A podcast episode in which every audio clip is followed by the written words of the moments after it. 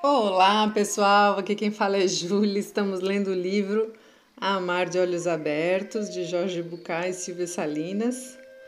Eu comecei, tô rindo aqui, pessoal, porque peço desculpas, já tem uma semana que não consigo gravar e infelizmente às vezes as coisas são tão corridas e para gravar não basta só ter tempo, precisa também ter bastante silêncio, ser ser um dia tranquilo, vocês viram que às vezes entra alguma coisa de fundo, cachorro, carro de som.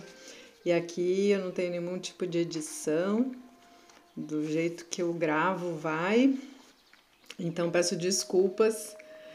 Teve gente que me mandou mensagem perguntando se eu não ia continuar. Vou sim, às vezes demoro assim alguns dias, peço desculpas mesmo, mas não consigo gravar todos os dias, não consigo gravar com a frequência que eu gostaria com a correria do dia a dia, tá bom? Mas podem ter certeza que eu não vou parar nenhum livro pela metade e vou sempre até o final, tá bom?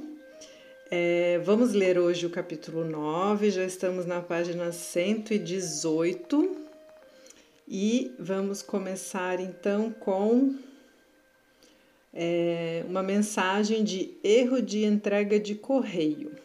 Vamos ver o que este capítulo nos traz. Eu estou tentando ler um capítulo por áudio para ficar uma organização melhor. Este, esse, esse capítulo tem umas 8, 9 páginas, então pode ser que os áudios fiquem longos, mas pelo menos assim vocês têm bastante tempo para ouvir durante a semana. E aí, quem não tiver esse tempo todo, pausa e continua depois, né?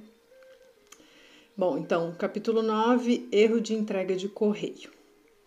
Aquele era o assunto da primeira mensagem de sua caixa de entrada. Acontecia às vezes. A culpa era de Mince. Mince era como ele chamava aquela coisa abstrata cuja existência era tão discutível quanto injusta. O nome fora formado pelas iniciais das palavras com que ele explicava aqueles fenômenos insuportáveis. Perder-se o e-mail mais importante, apagar-se a resposta mais urgente ou aparecer um texto como: Querido Roberto, escrevo para lhe dizer uma coisa muito importante. Acontece que qua. E daí não tem mais nada aqui.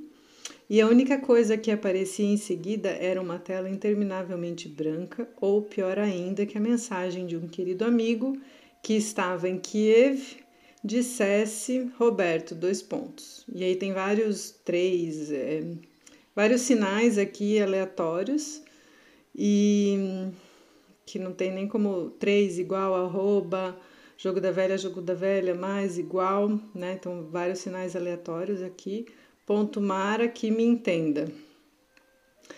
Ou, como agora, quando uma mensagem enviada de acordo com as regras era inexplicavelmente devolvida ao endereço de origem.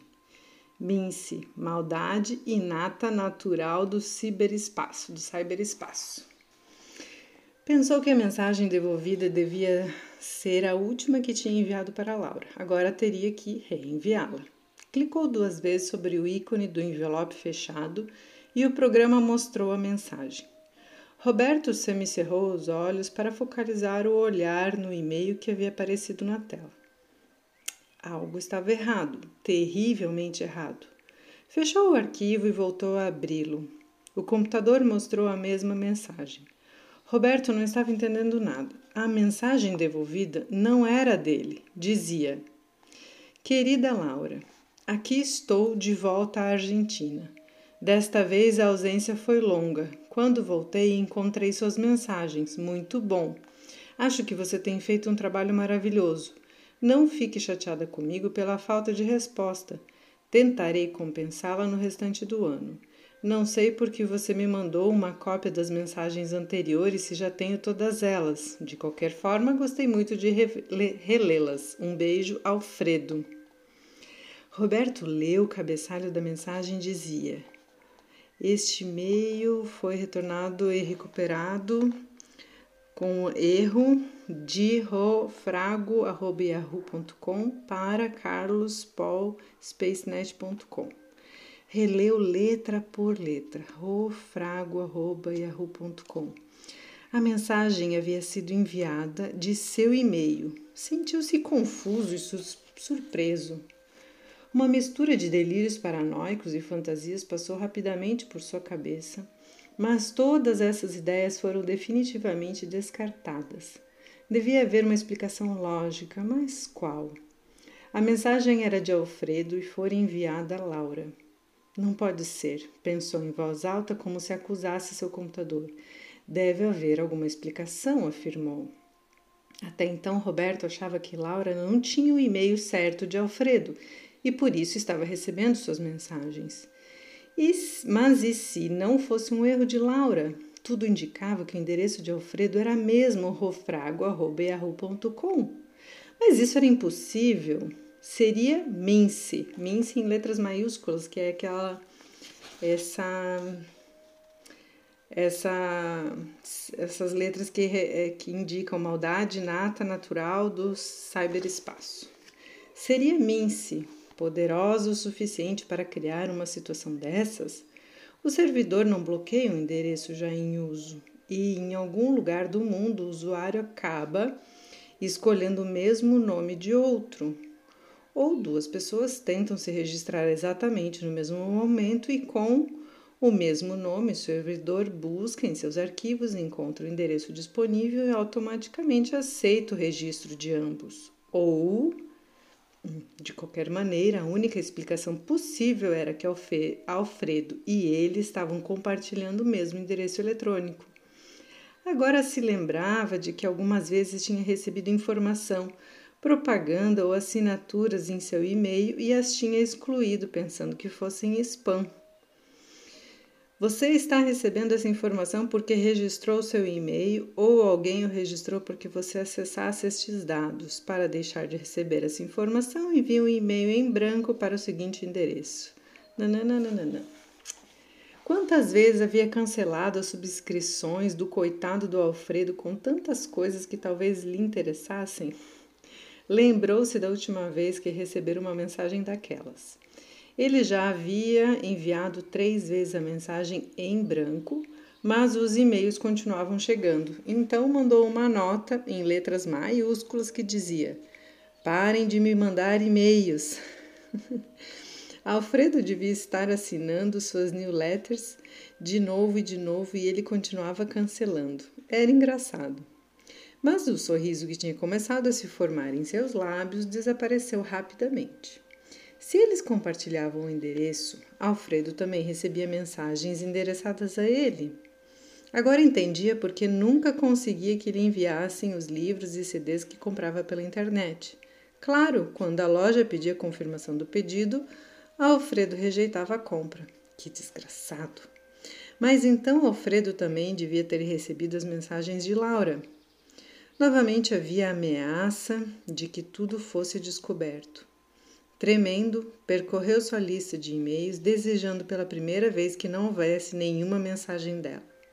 Havia, não uma, mas duas. Querido Fred, Devemos perceber que, tal como nossos pacientes, não somos os mesmos para sempre. Na verdade, acho que essa tentativa de permanecermos os mesmos em vez de promover o um encontro o impede. Isso tem a ver com o que lhe disse sobre a identidade. Tenho pensado muito nisso. Por causa das frustrações inerentes à educação, costumamos acreditar que não temos valor ou não merecemos ser amados. E então nos vemos compelidos a criar uma identidade à imagem daqueles por quem nos sentimos rejeitados, nossos pais. Essa identidade não é suficiente para que nos aplaudam. Então, criamos uma segunda identidade compensatória que dará lugar a uma terceira, e a uma quarta, e a tantas quantas forem necessárias, até que recebamos a aprovação dos educadores porque acreditamos que assim vamos conseguir que nos amem. Criamos uma identidade digna de ser amada, pois acreditamos que nosso ser, tal como é de verdade, não merece o amor. Então, quando estabelecemos um relacionamento íntimo, desejamos que nosso parceiro confirme nossa identidade compensatória e, por outro lado, temos medo de que os outros possam ver nossa identidade deficiente. que percebam que não somos como nos mostramos e, portanto, que não sejamos dignos do seu amor. O segredo é termos coragem de nos libertar da nossa suposta identidade, de nos instalarmos no mundo sem que tenhamos de responder a ela, nos descobrindo a cada momento e observando como agimos. Estou cada vez mais convencida de que a identidade é algo que inventamos e que nos faz sofrer, porque somos obrigados a responder de acordo com ela. Buscamos a intensidade do encontro, mas, quando ele chega, nos assustamos, nos desestabilizamos. E, no entanto, é muito difícil não desejá-lo, porque intuímos que não há nada mais saudável do que um verdadeiro encontro, sem máscara, sem ilusão e sem expectativas. Mas também intuímos que o risco de sofrer é muito alto. Penso que o fato de nos entregarmos, de nos fundirmos com o outro, causa tanto medo que só podemos fazê-lo parcialmente com nossos pacientes. É uma tentativa de proteção contra os dois grandes monstros, a rejeição e o abandono. É muito difícil desejar alguém que não está presente. Talvez a tarefa consista em perder o medo da entrega. Considero um caminho longo e difícil, mas em última instância é o caminho da vida. Não tenho respostas, estou cheia de perguntas. Acho que podemos apenas acompanhar os pacientes para que percorram o caminho com responsabilidade e consciência do que está em jogo. Nossa missão é ensiná-los a analisar a situação a fundo o que não é apenas uma questão de sentimento, e sim muito mais que isso. Acho incrível o medo da entrega. Acho incrível o modo como reagimos para não nos encontrarmos. Acho incrível a maneira como criamos confusões e aumentamos a distância entre nós. Acho incrível como confundimos a nós mesmos e aos outros. Fazendo um parênteses aqui, né, pessoal? Ela está falando aqui das máscaras que se utilizam. Então a gente já cria por si uma máscara para representar um papel socialmente, né? E além dessa máscara, o que eu percebo é que as pessoas criam mais máscaras ainda para que os outros passem a gostar delas, principalmente nas relações afetivas, né? Ali no começo, quando estava falando lá no livro, lá no início, falando o quanto a gente não é a gente mesmo né? E aí eu acho que é máscaras em cima de máscaras. E aí fica muito difícil, porque quando se encontra a pessoa de verdade, você já nem sabe quem é essa pessoa, né? De tantas máscaras que ela usou. Retomando aqui. Quando desejamos e o outro está presente, é muito bonito. Mas quando não é assim, a dor parece mais insuportável do que qualquer outro sofrimento. Por isso, às vezes, bloqueamos a tentação de sermos espontâneos e buscamos vidas seguras trancadas em nossa velha personalidade aconchegante e estruturada. Não que isso esteja errado, porque também não podemos viver em carne viva. Acontece que viver trancado em uma identidade se torna mais cedo ou mais tarde tedioso ou angustiante. A intensidade atrai e dói. Nós a buscamos mas não podemos suportá-la, disse minha amiga Renata. Que dilema! Repito, não tenho respostas. Só nós só podemos propor o problema, e isso traz mais, mais perguntas. Talvez tenhamos que aceitar que nem no livro nem fora dele podemos dar respostas, apenas perguntas que ajudem as pessoas a pensar em suas vidas. Laura. E aí o segundo e-mail, né? Que eram dois e-mails. Fred, a palavra mistério invadiu meu pensamento. Há pessoas com quem me abro e outras que fazem com que eu me feche. Por quê? Acho que em parte isso acontece e em parte sou eu que decido me abrir ou não para determinada pessoa em determinado momento. Está sempre à espreita o medo da entrega, do sofrimento, da desestabilização, de perder tudo o que conseguimos com a construção da nossa identidade. Estou interessada no tema da química com o outro, talvez porque aí esteja o mistério. Por exemplo, fiquei chocado ao perceber como podemos olhar para uma pessoa em um instante e rejeitá-la, e, no entanto, em outro momento, ao mudar o olhar, nos surpreendemos amando-a. Isso está relacionado àquilo que conversamos sobre a suposta identidade. E este é o paradoxo do vínculo amoroso. Todo o tempo somos outro, e o outro, e o outro também o é. A proposta é aceitar isto e ver quando acontece o um encontro e quando não.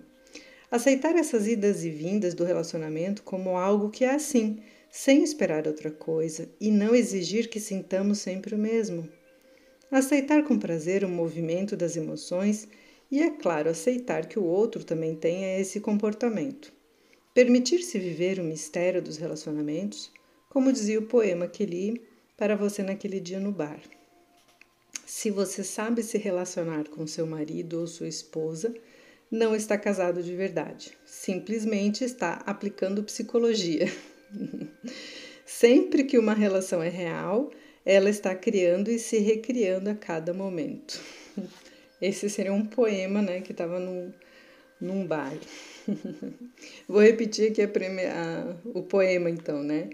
Se você sabe se relacionar com seu marido ou sua esposa, não está casado de verdade, simplesmente está aplicando psicologia.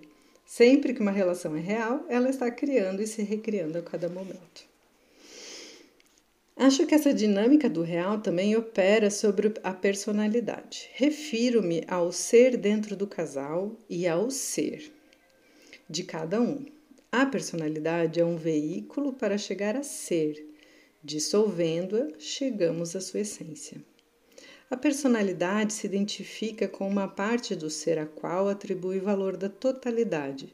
É importante termos consciência de que somos o ser e não apenas a posição com a qual nos identificamos.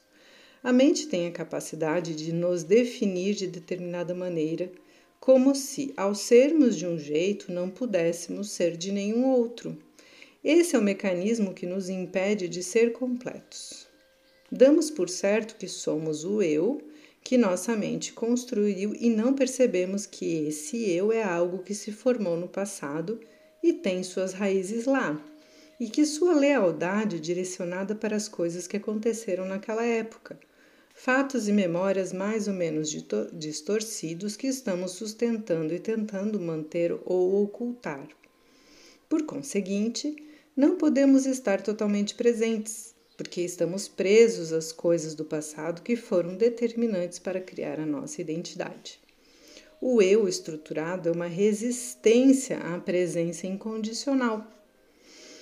A terapia tem como objetivo acabar com nossa lealdade para com o eu construído, o eu habitual, no sentido amplo do ser, e transferi-la para o que poderíamos chamar nossa verdadeira natureza que está fora das barreiras do eu construído e que não pode ser contida dentro delas.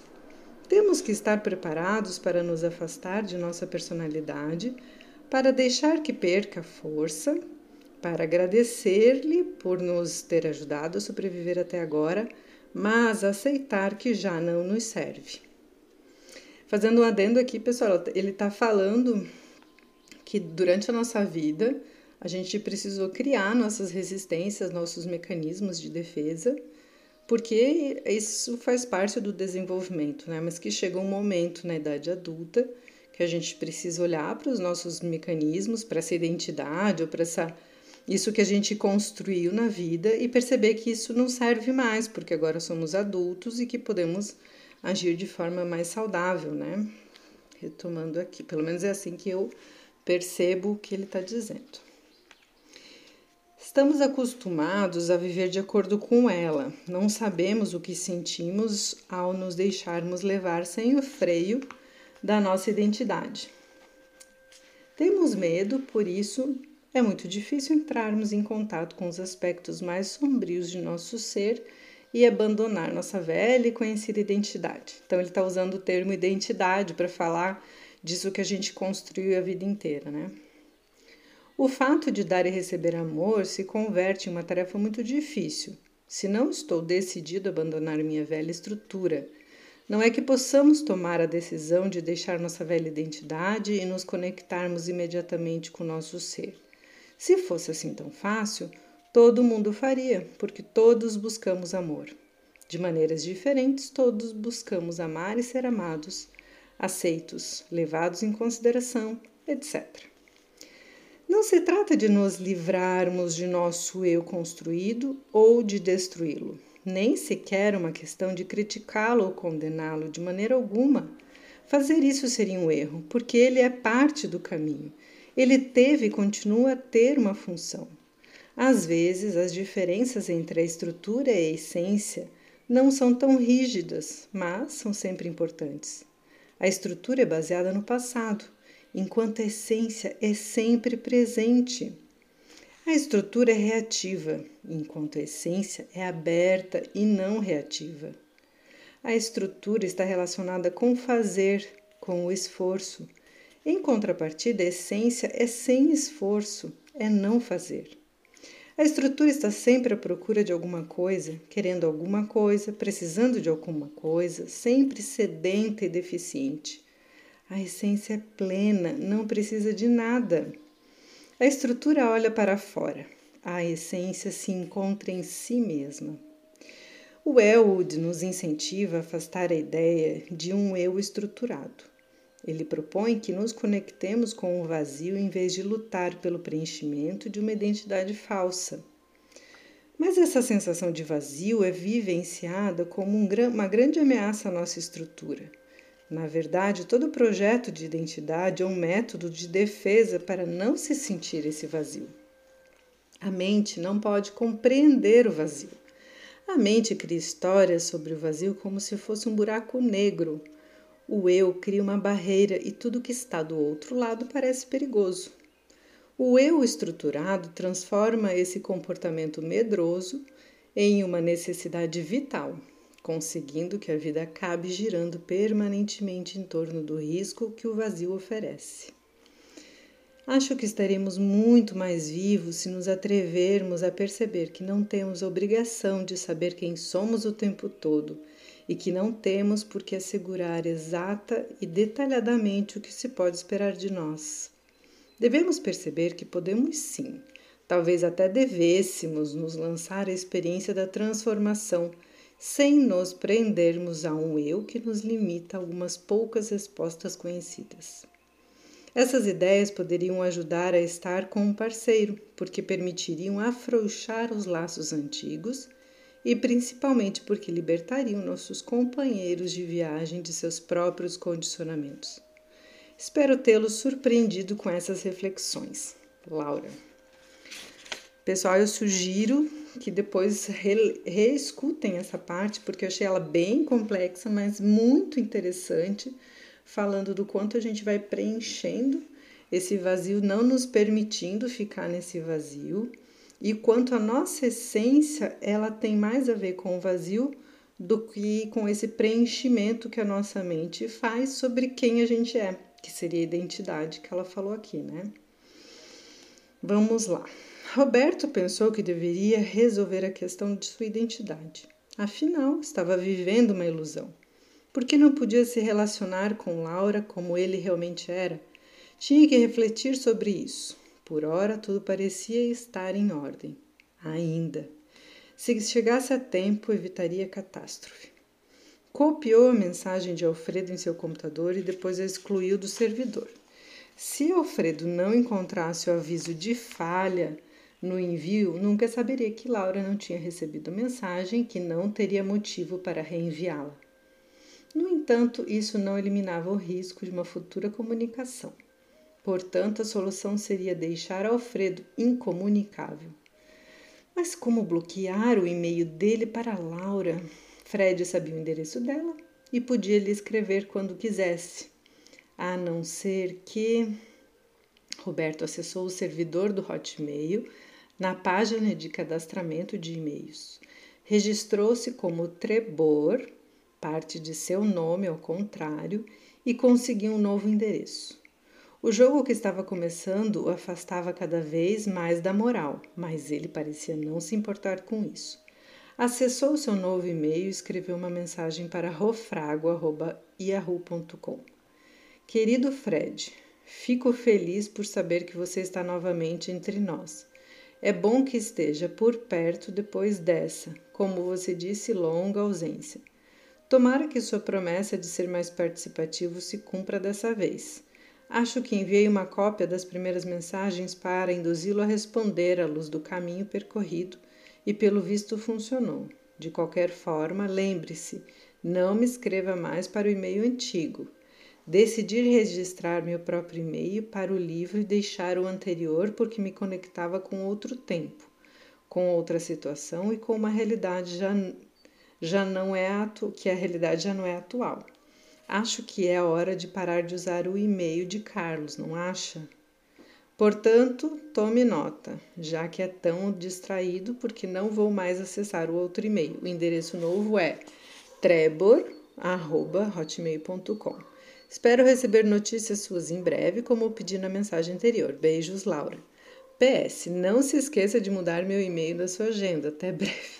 Gente, que danado esse Roberto! Que danadinho! Olha só, eu nunca teria pensado nisso.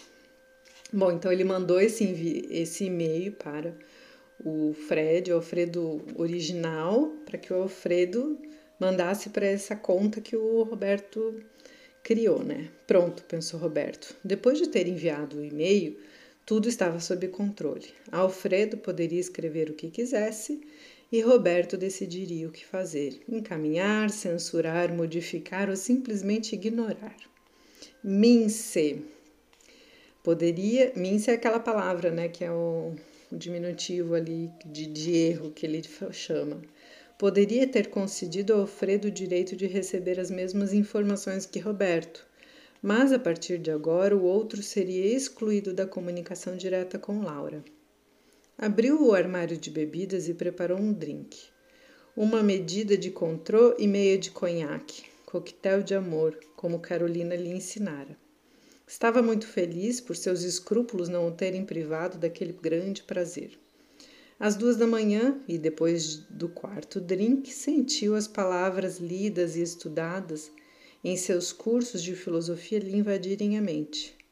Teve vontade de compartilhá-las com Laura. Laura, gostaria de saber o que você pensa sobre a capacidade de amar. Para mim é um assunto muito interessante. As pessoas costumam reclamar que não são amadas, quando o verdadeiro problema é que não sabem amar. Acho que é isso que precisa ser desenvolvido. Ortega e Gasset disse, disseram, Ortega e Gasset disse que para amar, acho que é um nome, um nome de uma pessoa só. Disse que para amar são necessárias várias condições. A, a primeira seria percepção, a capacidade de ver o outro, de poder se interessar por outra pessoa além de nós mesmos. Opa, algo caiu. A primeira seria a percepção, a capacidade de ver o outro, de poder se interessar por outra pessoa além de nós mesmos. Percebo em algumas mulheres uma atitude bem contraditória. Queixam-se de estar sozinhas, mas me surpreendo ao ver o desprezo com que falam dos homens. Depois ficam chateadas quando são abandonadas, mas a verdade é que elas os abandonaram primeiro com sua falta de amor. Como você me ensinou, a maneira de estar com o outro, de poder amá-lo, de querer descobri-lo, é ser capaz de aceitá-lo como é. Mas a maioria das pessoas não se preocupa com a questão de se ama ou não, apenas se preocupa se é amada e se lhe demonstra um amor. Outro dia, uma amiga, conversando com o namorado, disse: Se você pensa assim é porque não me ama. E eu, Colocando-me no lugar dele, disse a ela: Você também não ama quando pensa assim. Ela percebeu que era verdade, que era ela quem não amava, mas também ficou chateada comigo e me perguntou o que eu tinha contra seu namoro.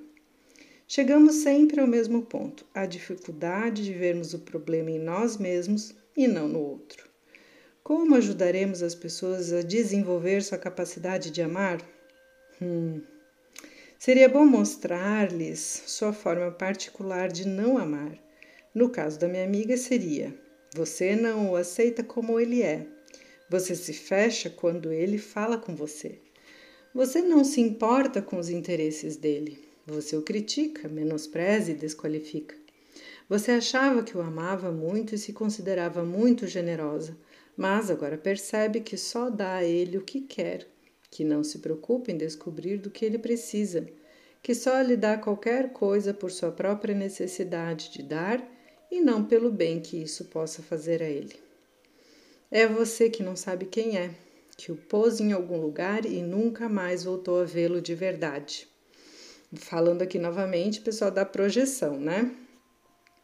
Como disse Hugh Prater, ao falar da incapacidade de amar das pessoas, creio que a primeira pessoa que não amam são elas mesmas e que se maltratam e menosprezam da mesma maneira que fazem com os outros. Há muitas pessoas que não podem sair de si mesmas, que não podem se interessar por outra porque não se importam com ninguém. Imagino que, pela, pela mesma razão, dizemos sempre que os problemas do casal são problemas pessoais, porque alguém que sabe amar sempre vai encontrar algo para amar na pessoa que está ao seu lado. E se não, pensemos em grupos e workshops de terapia, nos quais chegamos cheios de preconceitos e terminamos sentindo que amamos todos os participantes só porque eles nos mostraram sua alma e nós lhe mostramos a nossa. que legal, gente, isso é realmente bem verdade. Grupo de workshop, grupo terapêutico, depois que tu ouve a dor das pessoas, tu passa a amar as pessoas, né? É uma coisa muito incrível. Ortega e Cacete disse: Ninguém ama sem razão. O mito de que o amor é puro instinto é errado. O mito de que o amor é por instinto é errado. Acho muito interessante pensar sobre isso. Beijos, Fred. Depois de enviar a mensagem e terminar seu sexto coquetel de amor, percebeu que as letras na tela se moviam diante de seus olhos numa dança muito suspeita. No modo Roberto automático, como costumava dizer, desligou o computador e de memória chegou primeiro ao seu quarto, depois à suíte e provavelmente também de memória à cama. Com certeza, porque na manhã seguinte acordou sobre ela. E assim finalizamos o capítulo 9. Muito bem, muito interessante, né? Complexo, principalmente naquela parte ali que a Laura vai explicando é, sobre a identidade. Acho que vale a pena uma reflexão. E o quanto a identidade é esse preenchimento que a gente faz mas que o nosso eu de verdade, na verdade, é mais um vazio, é mais uma essência. Gostei muito do jeito que ela explicou isso. Espero que vocês tenham ótimas reflexões e até o próximo áudio.